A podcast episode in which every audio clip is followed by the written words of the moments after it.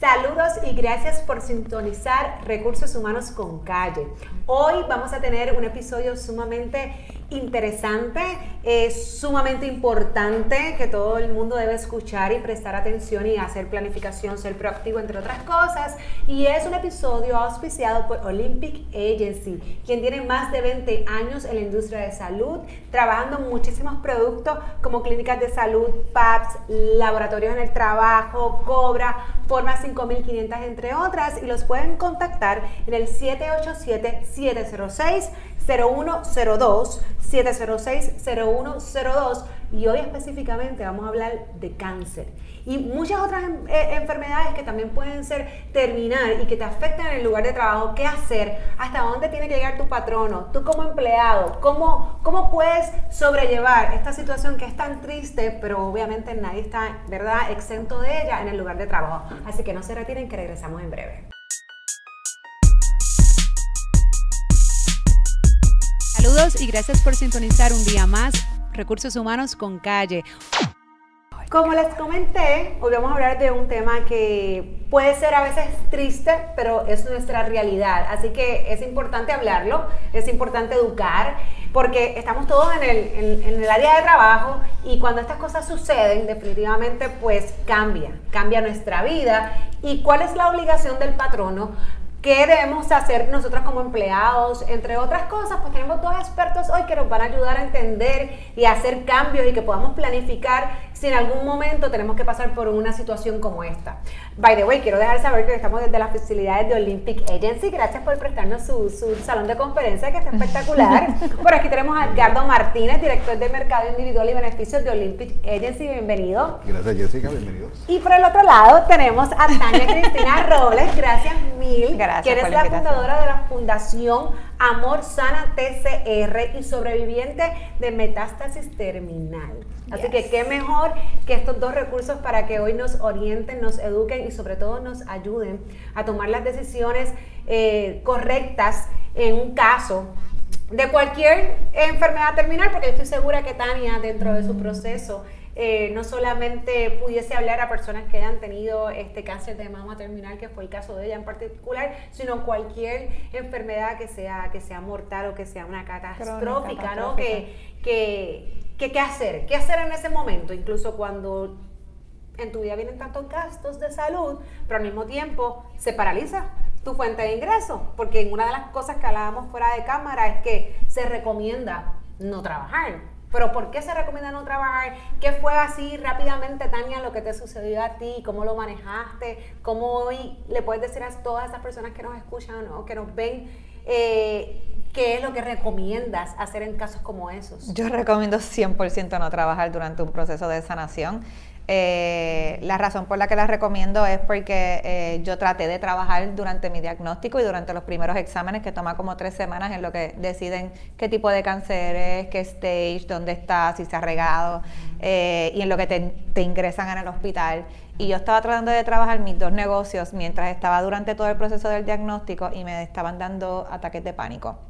Así es que cuando vi que no podía ser funcional y que no podía hacer mis exámenes, porque me estaban dando los ataques de pánico y no me podían sacar sangre, porque cuando hay ataques de pánico no sale la sangre, yo tuve que reevaluar mis prioridades y decir, la enfermera me dijo, mi mamá es paciente recurrente y yo creo que tú, si no estás con un empleo, ¿verdad? Con un employee, eh, con una empresa que entiende tu necesidad, eh, tú tienes que reevaluar porque es tu vida la que está en juego.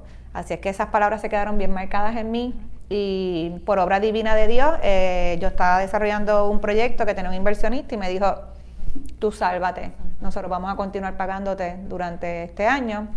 Y el otro negocio que estaba haciendo, eh, me dijeron también lo mismo, nosotros vamos a hacer un ajuste, no te vamos a poder pagar lo mismo, pero te vamos a hacer un, pago para en lo que tú regresas, porque todo el mundo estaba confiado que yo iba a regresar. En aquel momento era simplemente un cáncer de seno en, en, un área, después nos fuimos enterando que se regó al linfático, eh, después me sano. Eh, me doy cuenta que en el tercer diagnóstico, que es mal manejo de emociones, porque ya la tercera, pues, ¿verdad? En eso sale el huracán María, salgo eh, de Puerto Rico y en Memorial, con otra situación similar a las otras tres pasadas, me da el cuarto diagnóstico. Y ya ahí me dicen que es terminal y no hay nada que hacer, que regrese a Puerto Rico. Así es que eh, el nivel que yo tenía de ansiedad en aquel momento, yo no podía ni despertarme por las mañanas con el taco de la garganta que tenía aquí. Y yo le dije al doctor, dígame qué hago porque no puedo ni respirar. O sea, mi pecho no me deja ni respirar. Y básicamente me dijo, usa tal cosa, usa tal cosa. Eh, y yo decidí entonces en ese momento no trabajar. Mis amistades me dijeron, tú vas a dejar de trabajar y tú vas a dejar de hacer todo, porque todo el mundo sabía el tren de vida que yo llevaba. Yo era madre soltera con dos nenes, trabajando dos negocios, durmiendo tres y cuatro horas, eh, con una pelea de co-parenting increíble, metí en corte, o sea que yo tenía a lot on my plate. Eh, perdón, mucho en mi plato. Y básicamente mis amistades dijeron como que tú sabes que llegó un punto que ya tienes que parar. Y hicieron, eh, el hospital hizo unas extensiones de que podemos entrar después de que él hable de verdad lo, lo que son los planes médicos, que fue lo que ellos aplicaron en el hospital. En Nueva York me dieron a estar, gracias a Dios, en el concepto de social worker, que en vez de yo tener que hacerlo, alguien te da todas las opciones que hay. Eh, y hay 1500 opciones para que la persona tenga el tiempo para sanar y no tener que trabajar. En este caso me dieron también hasta los GoFundMe, muchas opciones, muchas opciones. Y mencionaste algo que quiero establecer y luego nos vamos a, a mover con Edgardo, porque tú fuiste bendecida, tú tuviste dos personas que te dijeron, vete, pasa por tu proceso y yo te voy a continuar pagando. O aunque no te pague lo mismo, pero yo te voy a pagar. Porque una cosa es que puedas conseguir las ayudas para el tratamiento, pero tu luz... Me da ganas de temblar recordar eso. El Estoy reviviéndolo. No, oye, el bill de la, de, de, la luz te sigue llegando, el, eh, la hipoteca de la casa, y como bien mencionaste, tú eres una madre soltera con dos hijos, entonces, pues, además de tú, obviamente, poderte restaurar y cuidar, pero entonces, ¿quién se hace cargo del otro cuando no hay un También tenía la pensión de, trabajo. los que por lo menos de mis nenes me estaba asegurando que mi pues mi preocupación era quién va a atender mis hijos si yo no tengo una buena relación de co-parenting, quién va a atender mis hijos si yo no estoy disponible. Claro. Entonces, pero ¿qué sucede? Que dentro de tu proceso, que yo sé que fue terrible, fue muy difícil, pero que nada, nada, pasa, eh, ¿verdad? Nada, no, hay un proceso, siempre hay un propósito porque tú lo ves desde otro punto de vista y tú estás aquí, qué bueno, porque entonces le estás educando a miles de personas que se puede. Pero la realidad es que pues no hay una obligación patronal donde un empleado que viene con una situación como esta, pues yo tengo que extender el plan médico, incluso no es una obligación patronal de tener un plan médico. Vamos a empezar por ahí. ¿Sabes? Yo como, como patrono tengo, tengo ciertos requisitos de ley donde tengo que cumplir con algunas licencias que sí pudiesen eh, pues ser útil en casos como esto, lo que pues se conoce, ¿verdad? Con la, la licencia no ocupacional temporera, ah, lo que hablaron también. Eh, en el caso de, ¿verdad? De ciertas industrias que pues eh, esto es una ley federal que no aplica a todo el mundo, pero sí a la mayoría de ellos, porque uno de los requisitos son 50 empleados o más, pues es un FMLA, pero un FMLA no es con paga, simplemente es una reserva de empleo, entre otras cosas. Pero la realidad es que esta persona, como bien tú mencionas, no puede trabajar no tiene un plan médico. Y la ocupacional, yo creo que no pagaban el monto total. No, realmente la licencia de Sinop lo que te va a pagar es una partida bien poca. por eso algo yo no cogí eso. Y te va a reservar el empleo. Pero la realidad es que no vas a poder asumir tus responsabilidades económicas. Entonces, ¿qué, qué opciones hay, Edgardo? ¿Qué hacemos en esos casos donde, digo, qué opciones tiene el patrono? Claro ¿verdad? Para, para poder entrar y poder proveer esa ayuda. Eh, y si no, pues entonces nosotros como individuos responsablemente, ¿cómo nos planificamos? ¿Cómo nos preparamos para una situación como esta? Y digo nos preparamos porque todos podemos pasar por una situación como esta, ¿ok? Así que no podemos esperar a que nos caiga la situación para, para entonces poderlo manejar, ¿no? Así que, ¿qué opciones tenemos en ese, en ese caso, Jessica, el, ese tema es un tema bien controversial, es un tema que a todos nos atañe. Nuestros clientes, y hay una preocupación primeramente de mantener un balance, de correr negocio, de cómo atiendo a mis empleados. Ahí entramos en la parte de si tengo unos empleados saludables, pues son mucho más productivos. Claro. Ahora bien, ¿qué pasa cuando nos encontramos con una situación particular? Pues mira, sí, como tú bien dices, no es una obligación del patrón y dentro de eso, pues tenemos, sí, muchos patronos que realmente pues, son bien proactivos en darle beneficios a sus empleados, pero ojalá que todos fueran así. Tampoco lo es. Digo, en mi caso, eh, de ambas partes, eh, con quienes yo estaba trabajando, había cáncer. So, había un poquito de sensibilidad de empatía, humana. De empatía, claro, de, empatía, claro. Y, y, cuando hay esa empatía, pues definitivamente el patrono tiende a ser un poco, de ir un poco más allá de sus obligaciones, ¿no? Bueno, y, y, Ricardo, porque es importante, yo siempre, yo siempre trato de ser objetiva y dejarle saber al público, porque siempre hay dos partes. Muchas veces que yo tengo la, la la mejor, eh, como digo yo, disposición o quisiera poder ofrecer, pero honestamente, financieramente el negocio no lo, permite. No puedo tener ese tipo de beneficio porque cabe señalar que también son beneficios sumamente caros para el patrón. O sea que hay ocasiones donde, aunque se quisiera, no es posible. O a lo mejor tengo un beneficio, pero no tengo todos los demás. Pero aún así, si no tengo todos los demás, se pudiesen hacer de varias formas para que esas personas estén protegidas. Ya sea porque el patrono no aporta, pero participar en el proceso de ciertas formas, indirectas o, directas, que eso lo vamos a hablar también, o simplemente, que es lo que queremos también dejar saber hoy, el empleado tiene estos otros productos que no conoce, pero están disponibles para poderte preparar. y, el, y el patrono es muy práctico en eso, o sea, y, y vemos muchos patronos preocupados realmente, ¿qué yo puedo hacer por mis empleados? ¿Hasta dónde yo puedo ofrecerle a mis empleados? Eh, alternativas, sean alternativas pagando o alternativas que el empleado, por lo menos darle la facilidad para que ese empleado tenga las opciones. Ah, pues mira, sí, esto me interesa, esto me interesa, esto no me interesa. Las circunstancias de cada empleado es distinta. Y obviamente el, el patrono quizás no pueda atenderlas todas, pero en la manera que ese patrono sea proactivo en decirle, pues mira, voy a permitir que otras compañías alternas vengan y ofrezcan productos suplementarios, eso se conoce mucho y está bien estilado en la industria, donde hay varias compañías que ofrecen productos. Esos productos pues son, los conocemos por cáncer porque realmente cáncer es como que la médula, es como que Pero realmente para que Pero hay, hay condiciones catastróficas que no es cáncer nada más. Tú tienes condiciones de corazón que pueden ser catastróficas. Tú tienes infecciones, fibromialgia, etcétera, donde pueden impactar el, la productividad de esa, de, esa persona, donde van a impactar la capacidad de esa persona de ir a trabajar, que a fin de cuentas es lo que va a producir el ingreso para mantener su estilo de vida. Yo quiero hablar bien y quiero dejar esto bien claro, eh, porque pues uno de los beneficios marginales que pues casi todos los patronos tienen más allá, ¿verdad? De los que tienen una obligación es plan médico. ¿okay? No obstante, un plan médico tampoco hay una cubierta específica que el patrono tiene que cubrir o que tiene que tener. ¿Qué significa? Yo puedo tener un plan médico, pero de repente tengo un tipo de situación, por ejemplo, como la de Tania, el plan médico no me cubre o no me cubre casi nada. O sea, que primero, ¿Qué pasa? primero hay que hacer ese estudio de qué plan médico yo tengo. Yo tuve que tener dos. Mi plan médico no cubría todo. Exacto. Segundo, hay patronos, y esto es prerrogativa de la empresa, donde, por ejemplo, esta persona se va de licencia, porque precisamente se va a dar su tratamiento, no está trabajando, y el patrono dice, yo te voy a seguir pagando el plan, pero por tres meses. O yo te lo voy a seguir pagando hasta que tú regreses. Sí, pues, para siempre. O simplemente no te, lo voy a pagar. Tú continúas en el, en el plan, pero lo pagas tú. Exacto. O yo te lo voy a pagar, pero como tú regreses, me tienes que hacer un plan de pago. O sea, hay diferentes opciones. Yo, he visto de todo esto en la industria porque todo es posible y no hay nada ilegal en ello. Pero, ¿por qué yo digo esto? Porque el ejercicio que yo le digo a la gente hoy que haga es que salga y diga, yo tengo plan médico. Ok. Yo, ¿Qué plan médico yo tengo? Si yo mañana me voy por licencia, aunque yo tengo una reserva de empleo, porque legalmente, pues, dependiendo de la licencia, tengo mi empleo ahí, pero me van a pagar el plan médico. Si me lo van a pagar cuando yo regrese, me lo van a cobrar.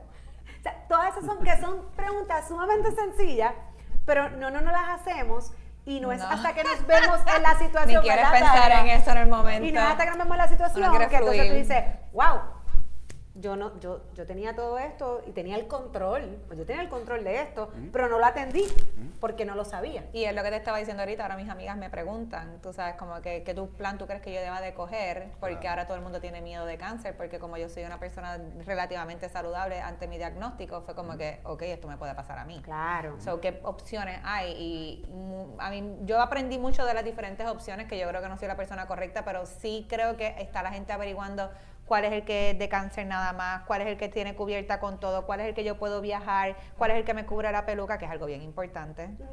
Eso es algo como que define. Fíjate que nunca había escuchado. ¿Ah? Nunca había, digo. Hay un plan médico, y chacho, cuando yo me enteré que había uno que cubría la peluca, yo era como que, ¿por qué yo no me enteré de eso?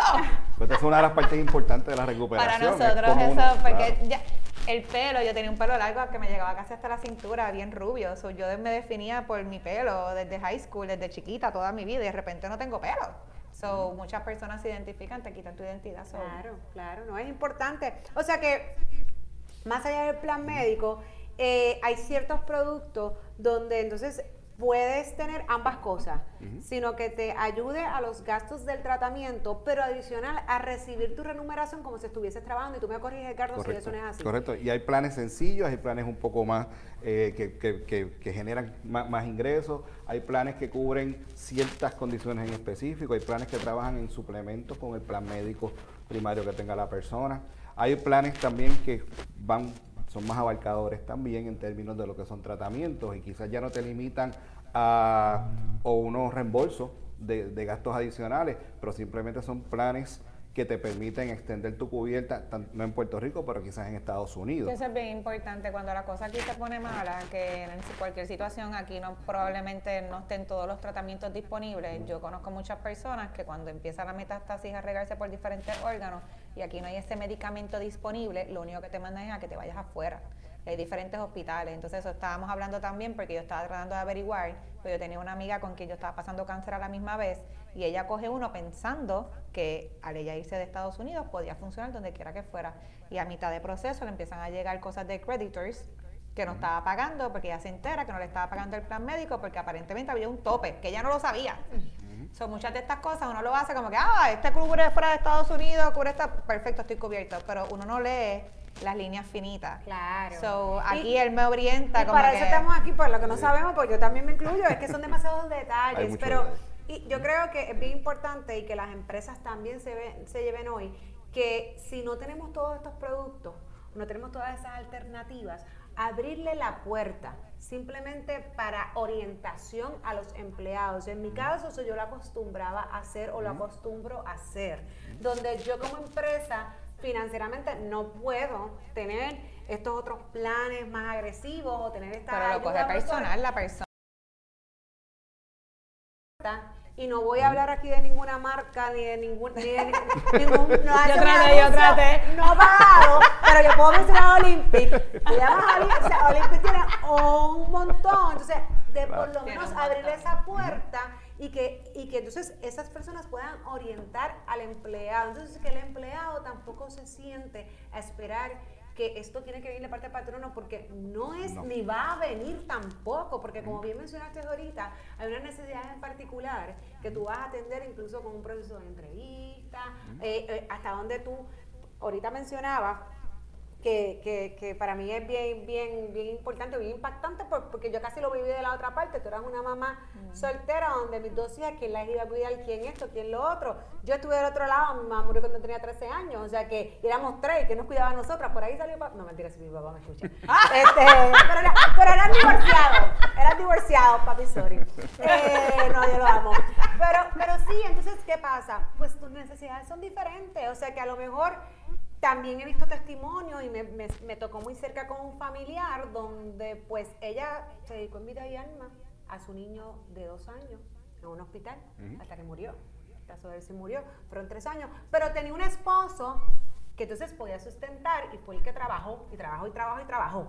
Pero si ella no viviese a ese esposo, entonces el producto que necesita es diferente, porque tenía dos, dos hijos más. O sea que, ¿cómo realmente tú te vas a preparar? ¿Y cómo realmente tú vas a poder satisfacer tus necesidades, y digo así porque no siempre las vas a satisfacer 100%, además que hasta que no llegue el momento, y Dios quiera que no llegue, pero si llegan, tampoco lo vas a saber. Pues son procesos donde tú tienes que sentarte con la gente que sabe y tratar, tratar en la medida posible de poder cubrir. Y de encontrar cuáles son esas alternativas que hay tiene el mercado que yo pueda cubrirlas, porque obviamente todo, o sea, esto no vivimos en un mundo donde todo tiene un, hay costo y hay beneficio, y hasta dónde yo puedo llegar dentro de mi situación. Tania mencionó algo muy importante, es, lo ideal es que uno pueda dedicarse enteramente a su recuperación y, evitarse problemas y preocupaciones, preocupaciones económicas, que como tú bien dices, que la recurrencia. correcto. Pues entonces, ¿qué alternativa yo puedo tener que yo haya podido planificar y a quizás a nadie le gusta hablar de esto, pero son realidades. Como uno habla de un seguro de vida, no quiero hablar de esto, pero son realidades. Eso va a pasar. Por lo tanto, ¿cuánto yo me puedo planificar? ¿Qué yo puedo obtener por mi parte? Que no dependa de quizás un tercero, donde yo diga, yo voy a comprar este producto, este producto, y, esto, y esta es mi realidad, y hasta aquí yo, puedo llegar. y tratar de uno prepararse para algo que ojalá que no pase. Pero como siempre decimos en el área de seguro, mejor tenerlo y no necesitarlo que necesitarlo y no tenerlo. Y ahí es donde vienen otras situaciones adicionales. Tú tuviste unas excelentes, tú tuviste una experiencia excelente. Sí, tú una comunidad un grupo, increíble. Una comunidad que te apoyó. Pero realmente todo el mundo tiene esas oportunidades. No, lamentablemente. Por eso yo hago la página y hago el pay it forward, porque de verdad que yo sé que lo que mi experiencia de vida fue no es normal y y por eso es que eh, creé una página para dedicarme a diariamente decir qué es lo que yo estaba pasando, porque entendía que eh, ya lo, eh, lo, asocian con muerte y yo quería enseñar que cáncer no es muerte. Y tú que vienes de recursos humanos, cuando un empleado es bueno, usualmente va a coger seminarios y no necesariamente va a esperar a que el patrono lo pague. Así es que cuando nosotros queremos prepararnos para nuestra salud, es importante que también cada cual haga su asignación, porque por ejemplo una amiga mía me estaba llamando y era como que, mira, yo ahora quiero coger un plan de cáncer, ¿sabes? Como que, ¿dónde yo busco? Y yo, es que yo nunca lo cogí. O sea, yo tuve que resolver. Pero a las personas que tienen tiempo, ¿verdad? Para averiguar, no tienen que esperar por el patrono Pueden también buscar sus opciones aquí mismo, ¿verdad? Con Olympic Agency, qué opciones hay adicionales a lo que el patrón le está ofreciendo, porque no vas a poner a tu vida en riesgo en el momento cuando te llega el diagnóstico y decir, ah, es que este es mi plan médico, esto es lo que me cubre. ¿Y qué vas a hacer? Correcto. Yo tuve que averiguar en medio de tratamiento. Y yo creo que prepararse en la medida que se pueda, ¿no? Porque no solamente a nivel de, de productos, de plan médico, sino de muchas otras cosas. Y yo creo que ahí tú ves quienes tienen la experiencia, yo creo que prepararse en lo que es el estilo de vida. En lo completamente. Que, porque la vida obviamente cambia, cambia. si no cambias, memoria. Y la, ves completamente era diferente a lo que la veías antes. Completamente como madre. yo creo que esto es un ejercicio que hoy cuando ustedes terminen de escuchar este podcast o de vernos ya sea por las plataformas que sean, eh, se deben de sentar y hacer su librito. Y yo creo que antes de irnos, Tania, tú vas a dar unos tips de qué son las cosas que hay que hacer. Desde, lo, lo, técnico, lo técnico y es tomar nota de, mira, hay opciones, más allá del plan médico, tenemos opciones de... planes suplementarios, planes que a nivel del patrono, a nivel individual. Lo ideal es uno tener un plan que le cubra todo. Lamentablemente no existe, pero ¿dónde yo puedo, o sea, hasta dónde yo puedo llegar para decir, por ejemplo, tengo un diagnóstico, ¿y ahora qué hago? Mm. No es lo mismo decir eso a decir, tengo un diagnóstico, ok, ¿dónde es el mejor sitio donde me puedo atender? Aquí es, hice mi research por internet y aquí voy. Y no tener la preocupación económica de tener que cubrir ese costo que me va a surgir. Y aunque no tenga la preocupación económica, a veces los planes no cubren cosas. Porque aunque yo tenga mi plan médico y yo tenga mi, mi, mi, fondo, ¿verdad? Pensando para lo que es, de repente mi plan médico me dice, el privado, yo no puedo cubrirte más de un CT al año. Yo no puedo cubrirte más de un PT al año. es como que... Tope y unas limitaciones. Incluso desde el punto de vista como patrón y como negocio, digo que yo sé que es bien difícil poder, poder decir, bueno, a esta persona le va a pasar o no, pero tus key players, esto es otro podcast de recursos humanos, pero lo que son los planes de desarrollo de asociación. Porque lamentablemente, voy por ahí, también. eso lo tienes que escuchar tú. Lamentablemente, eso lo voy a escuchar yo, yo nada Lamentablemente, esto le puede pasar a cualquiera. Y, y, y by the way, Tania de seguro era una key player, pero tenía un backup. Ella se fue uno, dos, tres años, lo que fuese su, su proceso. No, no volví, ya cuando se acabó el, el, el, el, el patrón estaba, estaba preparado para poder asumir todas esas responsabilidades y que el negocio siguiese operando. Esas son otras de las cosas que también hay que, hay que manejar, o sea que este ejercicio no lo tiene que hacer solamente el empleado, sino también lo tiene que hacer el, patrono, porque pues mientras más empleados tenemos, más probabilidades tenemos que también tengan, ¿verdad?, enfermedades como estas y que obviamente pues afecten porque van a afectar la operación. Definitivamente tenemos gente fuera, tenemos gente fuera que no regresa, no necesariamente porque no sobrevive, simplemente porque no regresa. Oye, yo no volví porque no quería mi trabajo, es que yo no volví porque yo siento que si papá Dios me iba a dar el milagro de vida, yo tenía que pay it forward y enseñar mi experiencia de vida. no es que yo no quería, es que yo entendí que tenía, había ganado un propósito de vida y que eso es lo que yo tenía que hacer. Hay personas que no regresan por las razones como por ejemplo las de Tani, personas que no regresan porque lamentablemente mueren, hay personas que regresan pero no regresan y te dicen, ya yo no le voy a dar 40 horas a esto, vente si quieres. Ah, eso es otra. Y hay las que regresan también, o sea, están todas las posibilidades, o que nos tenemos que preparar el patrón también para eso. Y la, la perspectiva de vida, como dice, la perspectiva de vida cambia. Eh, te voy a traer un ejemplo rapidito de eso. Cuando tú tienes en un patrono, en un núcleo patronal, un patrono bastante close, etcétera, y surge una condición, y voy a una condición de cáncer, eso impacta a todo el mundo. Sí, ¿Por qué? Porque es la persona, diablo, esta persona no se supone que le diera, esta era una persona saludable, ¿qué le va a pasar? ¿Qué le va a pasar a su familia? Todos los empleados hacen los release, eh, ceden sus vacaciones, hacen, este, eh, buscan fondos. Fundraising para ayudar a la Hasta cierto punto, y eso, y eso, y eso ayuda en, en, parte del proceso, eso es parte de esa comunidad que te ayuda. Pero ¿hasta dónde puede llegar esa cantidad que puedan levantar? ¿Hasta dónde puede llegar realmente la buena A mí me ayudó eso si no, no estuviera aquí. No, no. Daniel, yo quiero que antes de irnos, porque nadie me de este tema para hablar que tú, y te agradezco primero que estés acá, Ay, que estés la gente, porque no todo el mundo le gusta hablar de sus experiencias, así que es que yo tengo una de misión. verdad muy valiente. Pero yo creo que si yo te diera, dame cinco tips que personas que estén en la casa, que pues son saludables y que piensan que esto no va a ocurrir. Sí, porque esto es para gente saludable. Exacto. Y by the way, pues no hay límite tampoco de edad. Puede pasar a los 10 meses, como puede pasar a los 30, a los 40, a los 50. O sea que simplemente por personas que no han pasado, o que tienen todavía la oportunidad de prepararse un poquito más a los que ya han pasado por esto. Dame cinco tips para esas personas que tú digas, mira, siéntate, haz una lista y mínimo esto tiene que estar en tu bucket. Pues yo te voy a hablar a la mujer de 30 a 50 años, que es la mujer que está en el pic de su carrera, está con los niños todavía en la casa y no tiene la opción de decidir que muerte es una opción, porque verdad tienes que dejar tu niño preparado y tienes unas razones de como que yo venía de dos padres huérfanos, así que it was not an option, no era una opción, perdón.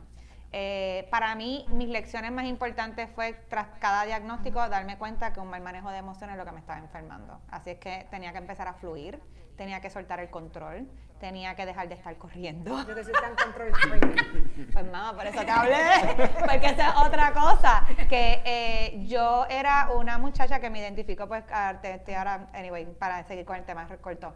Eh, yo soy una persona que estudió en Nueva York, en FIT, que es la escuela más grande de moda, así es que yo aprendí en esa escuela que las mujeres pueden ser CEO, que pueden ser dueñas de todo, y vi una comunidad que decía, yo puedo hacer todo eso, pero ¿qué pasa? Eso tú lo logras, te enseñan que con hustle, ¿verdad? Con muchas horas de trabajo. Pues yo empecé con muchas horas de trabajo, ¿qué pasa? Llego aquí, a Puerto Rico, me ofrecen de acá una executiva directora de cuentas, o sea que mis responsabilidades crecen aún más. Yo no sabía que tenía pelos en la parte de atrás del cuello. Así es que empieza un nivel de ansiedad, pero puedo, ¿verdad? Con la responsabilidad. Llega un esposo, llegan los niños. Y todas esas horas que tú aprendiste a dedicar a tu trabajo, ahora la gente se molesta o te sientes culpable porque no estás dedicando solo a tu hijo, más si tu mamá se dedicó a ti. Así es que el sentimiento de culpa es sumamente peligroso, el sentimiento de agonía es sumamente peligroso. Si esos pensamientos tú te levantas y te acuestas con, esos con, ¿verdad? con ese pensamiento tóxico todo el tiempo en tu mente, tu cuerpo se empieza a inflamar el sistema inmunológico. Y por ahí, cuando el sistema inmunológico deja de funcionar bien, ahí es que salen todas estas enfermedades catastróficas. Es la primera vez en la vida que vemos tantas enfermedades, la gente muriendo joven de enfermedades catastróficas. Antes eran accidentes, viejos o plagas. Eh, yo diría que fluir, eh, conocer qué es, tus pensamientos recurrentes, si son positivos o son negativos, porque si son negativos... Atrae cosas negativas. Literal, o sea, eh, no tengo tiempo, no puedo, no tengo energía, no tengo, pues, no guess what? De noche. Pues guess what, no vas a tener tiempo y vas a encontrar todas las razones. Encontrar tiempo para ti, así es que yo lo he encontrado en meditación, en yoga, en pintura, en relajación, en masajes energéticos. Yo he descubierto todo lo que es medicina integral gracias a Estados Unidos. Eh, y eso es otro mundo. Eh, eso es no dejarte llevar solamente también por la medicina tradicional, entender que somos mente, cuerpo y espíritu y que cuando atendemos las otras partes, mente y espíritu, entonces podemos lograr una sanación completa.